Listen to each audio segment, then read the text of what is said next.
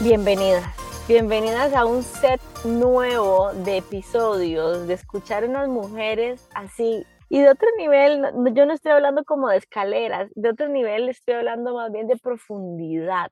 Recibí este episodio como un regalo que la vida te da, que yo te doy, que Sharon, que ahorita voy a presentar, te da.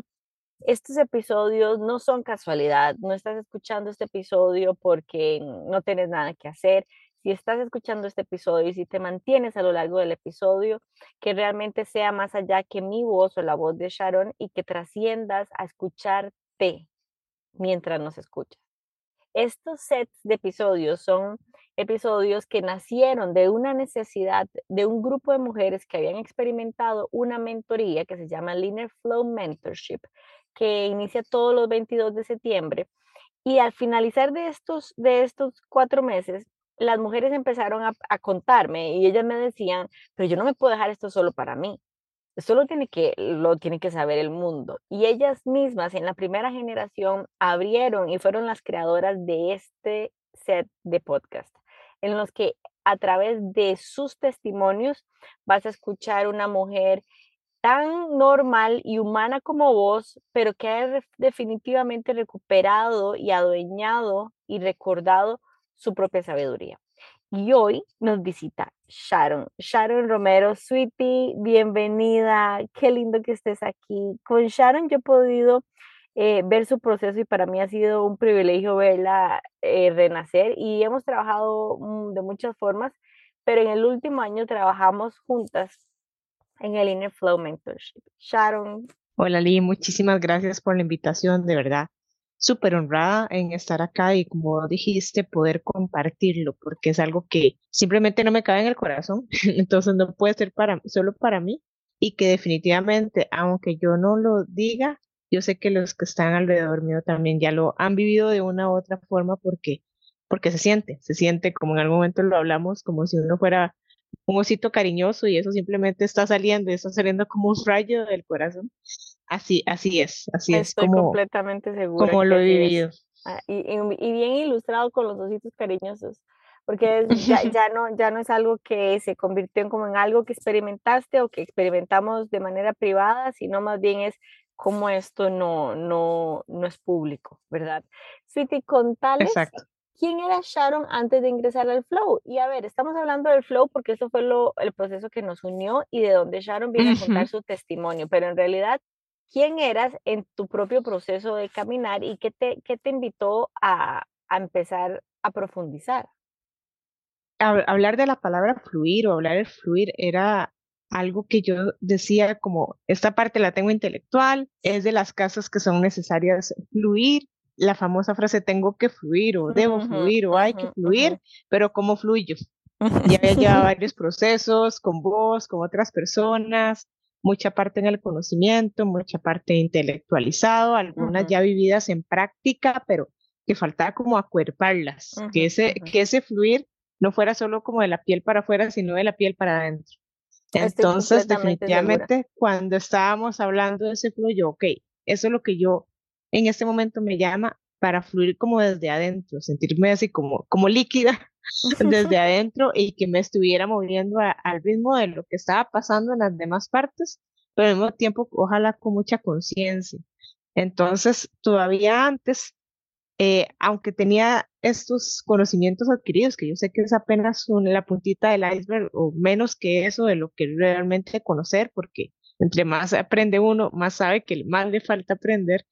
Em, era como decir, Charon, ok, yo soy Charon, soy ingeniera, o soy hija de, o soy nieta de, eh, soy tía de, trabajo en esto, tengo tantos años en tal lugar. Ahora ya no me identifico con ninguna de esas cosas.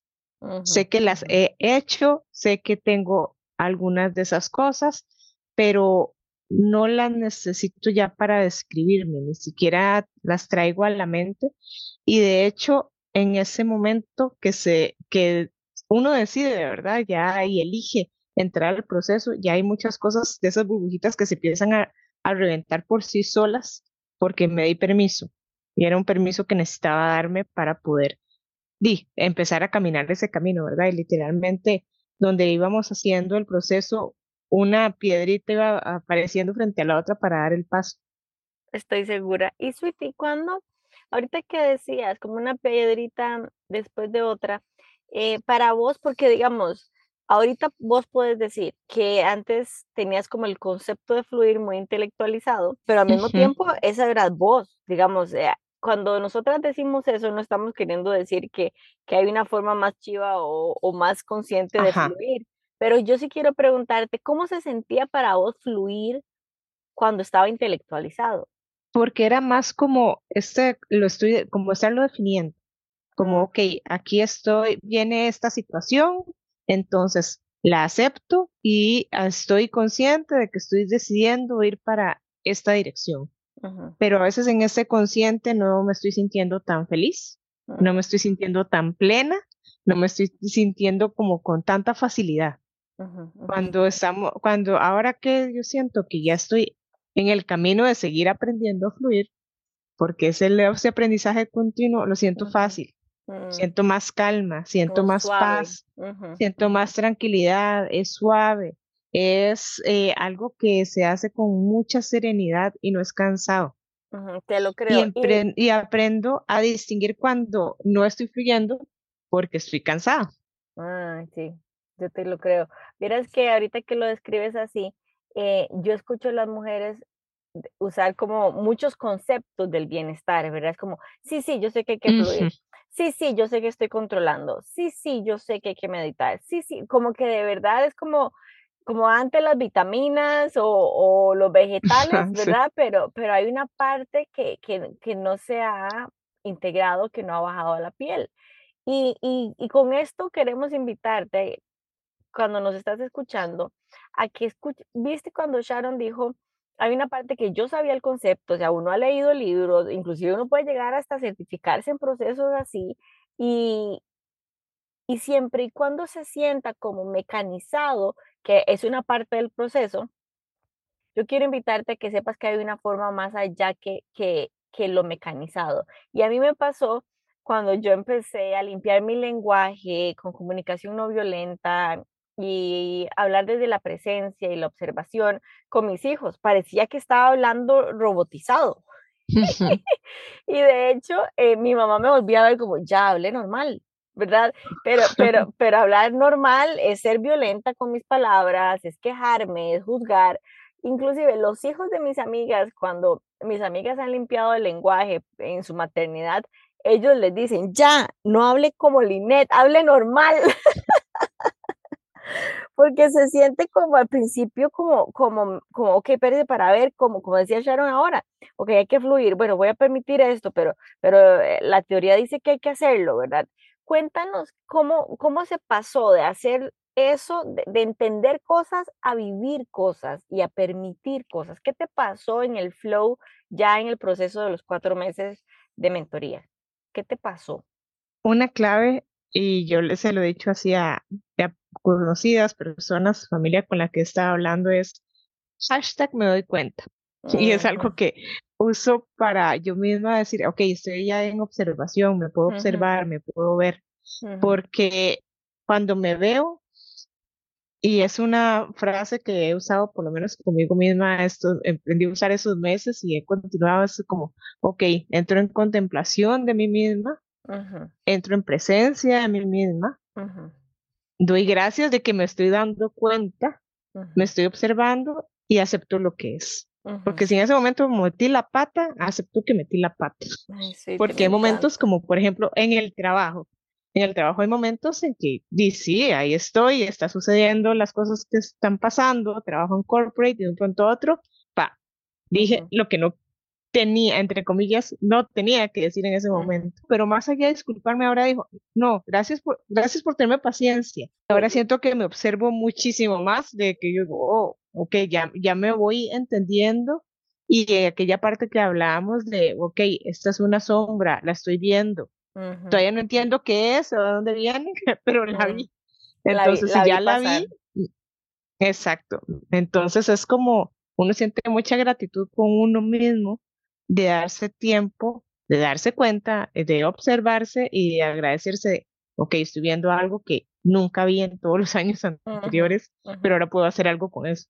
Gracias por ese regalo que nos has dado de hashtag me di cuenta. De hecho, cuando yo les cuento que eh, yo soy consciousness, o sea, que mi, que mi formación es en, en coaching de conciencia, de toma de conciencia, yo lo describo así, es darme cuenta. Y a veces ese darse cuenta, cuando no es un proceso acompañado y sostenido y con amor, puede parecer perturbador, porque entonces ya ahora te das cuenta de todo te das cuenta de por qué lo dices, para qué lo dijiste, estás manipulando, estás controlando, estás amenazando, te están amenazando, te están controlando. Es como que se cae el velo y ya ahora más bien uno ve demasiado. Es como, ay, pero ¿cómo hago para volver a cerrar los ojos?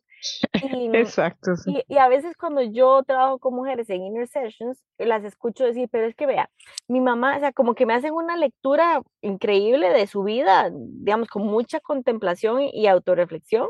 Y yo les digo, bueno, pero es que te escucho clara, te, te, escucho que te estás viendo. Sí, pero es que no debería ser así. ¿Verdad? Es, no, pero es que empecemos por honrar que lo estás nombrando, que lo estás viendo, que te, te viste manipulando, que te viste siendo parte de un círculo de violencia del cual quieres, estás diciendo que quieres salir. No hay forma que vivamos la vida que queremos vivir si ni siquiera me doy cuenta cuando estoy viviendo la que no quiero. ¿Verdad? Es como eso que Sharon les está contando. Es, es, es, una, es una revelación increíble que cuando el proceso no está siendo acompañado, es como la gente dice, bueno, ¿y de qué sirve darme cuenta? de verdad es como que no se le da honor a darme cuenta cuando pienso, cuando manipulo, cuando tengo miedo, cuando estoy triste, cuando estoy cansada. Porque solo a través del darme cuenta, que es la toma de conciencia, yo podré empezar a diseñar mi vida y a fluir con la vida. ¿y, mm, y, cómo, ¿y cómo sentiste vos que te pasó eso, digamos? Como si uno tuviera un plástico estos de burbujitas y empiezan burbujitas a como a reventarse. Ajá, ajá.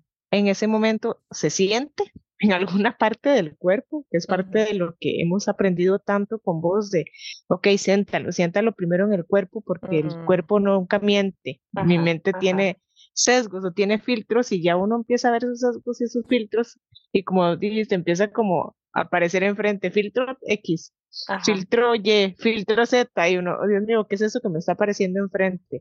Entonces es como esos letreritos que empiezan a aparecer, esas nubecitas, como si uno estuviera en un cómic y uno, ok, estoy viendo algo que antes no veía y al parecer siempre estuvo ahí, pero de alguna manera no lo veía. Ay, y cada, uno, cada una de esas nubecitas que salen, sale como ese pop, y ahí están apareciendo y al mismo tiempo se están reventando. Ahorita que lo estás describiendo así, es como cuando uno en la compu se le abre una ventana que uno, uno dice, no, pero que se cierre. Y le vuelve a aparecer la ventana, es como, no, pero cancel, y, y, no, y, el, botón de cancel no funciona. es como, cuando, cuando, uno se da cuenta, ya no vas a poder ponerle cancel solo para que, para que desaparezca, porque te va a volver a aparecer. Si si vos pudieras tener este gran megáfono en la boca que la estás teniendo en este momento con este podcast, ¿qué, ¿qué, te gustaría asegurarte que las personas allá afuera que te están escuchando sepan que es posible? Que es posible volver a reconectarnos, aprender a reconectarnos o volver a encontrarnos con nosotras mismas. Porque volver a ver para adentro da miedo, uno se asusta, ¿verdad? Al principio es así como, bueno, voy, voy con cuidadito, voy suavecito, pero un día esto se lo escribía, se escribía a mi esposo así como es como caminar por ese callejón oscuro que uno siempre ha caminado, pero lo pasa rapidísimo porque sabe que si lo pasa rapidísimo todo bien, pero en eso alguien de verdad enciende la luz que nunca se había encendido y ve un montón de sapitos y bichitos y cositas y uno, ¡ah! Y siempre había pasado por aquí, pero no me había asustado porque simplemente pasaba en carrera.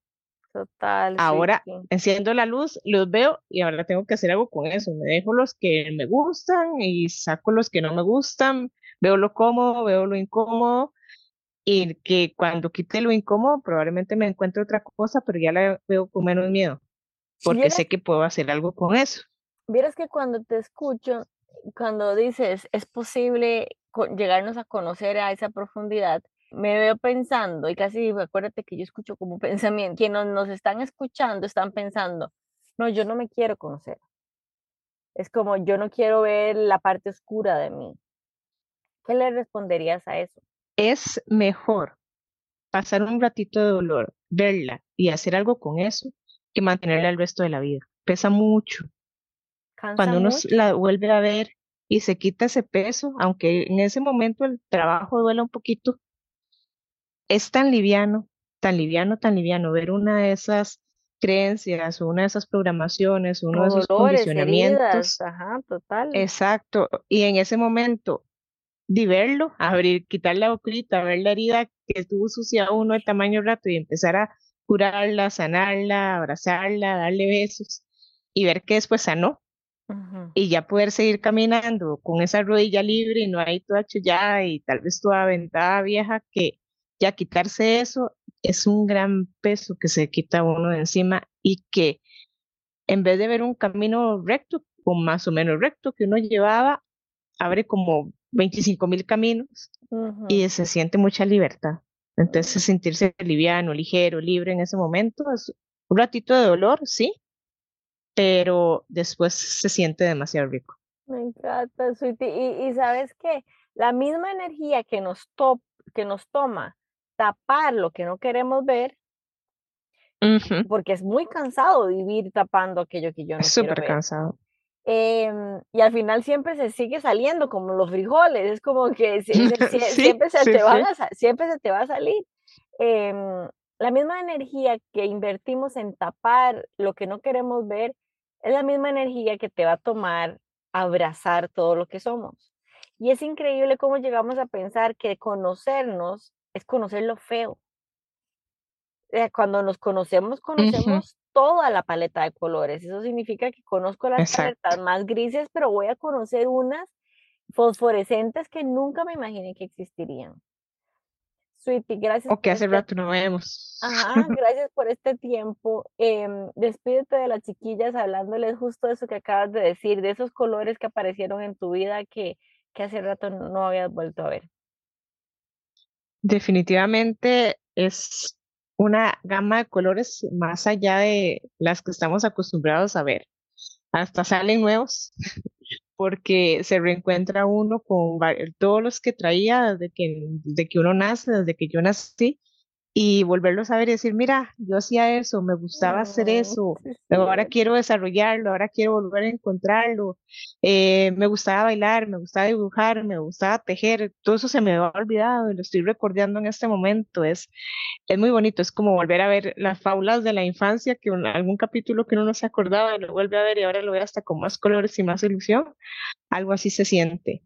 Y no lo veo solo uno, lo ve todas las personas que lo rodean y donde uno ve que impacta en una sobrina, en un primo, en una amiga, y ellos vuelven a ver cosas, tal vez no porque uno directamente se las dice, sino porque de alguna manera tiene ese impacto en energía también ahí, también se siente riquísimo. Gracias, Viti.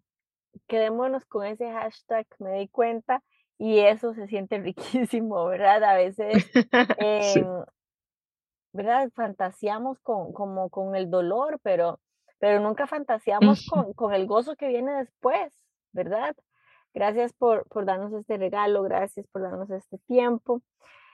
Quiero que nos cuentes también de, de tu propio camino como acompañante del bienestar, para que las chiquillas también, si, si quieren trabajar con vos, eso sea una opción. Muchas gracias, Lee.